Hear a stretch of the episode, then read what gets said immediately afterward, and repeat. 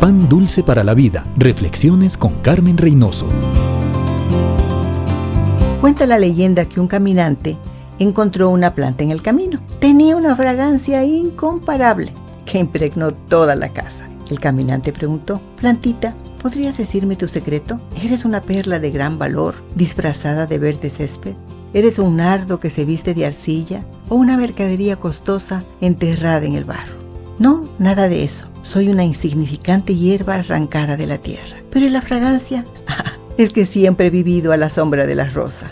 Padre, esperamos tanto de ti.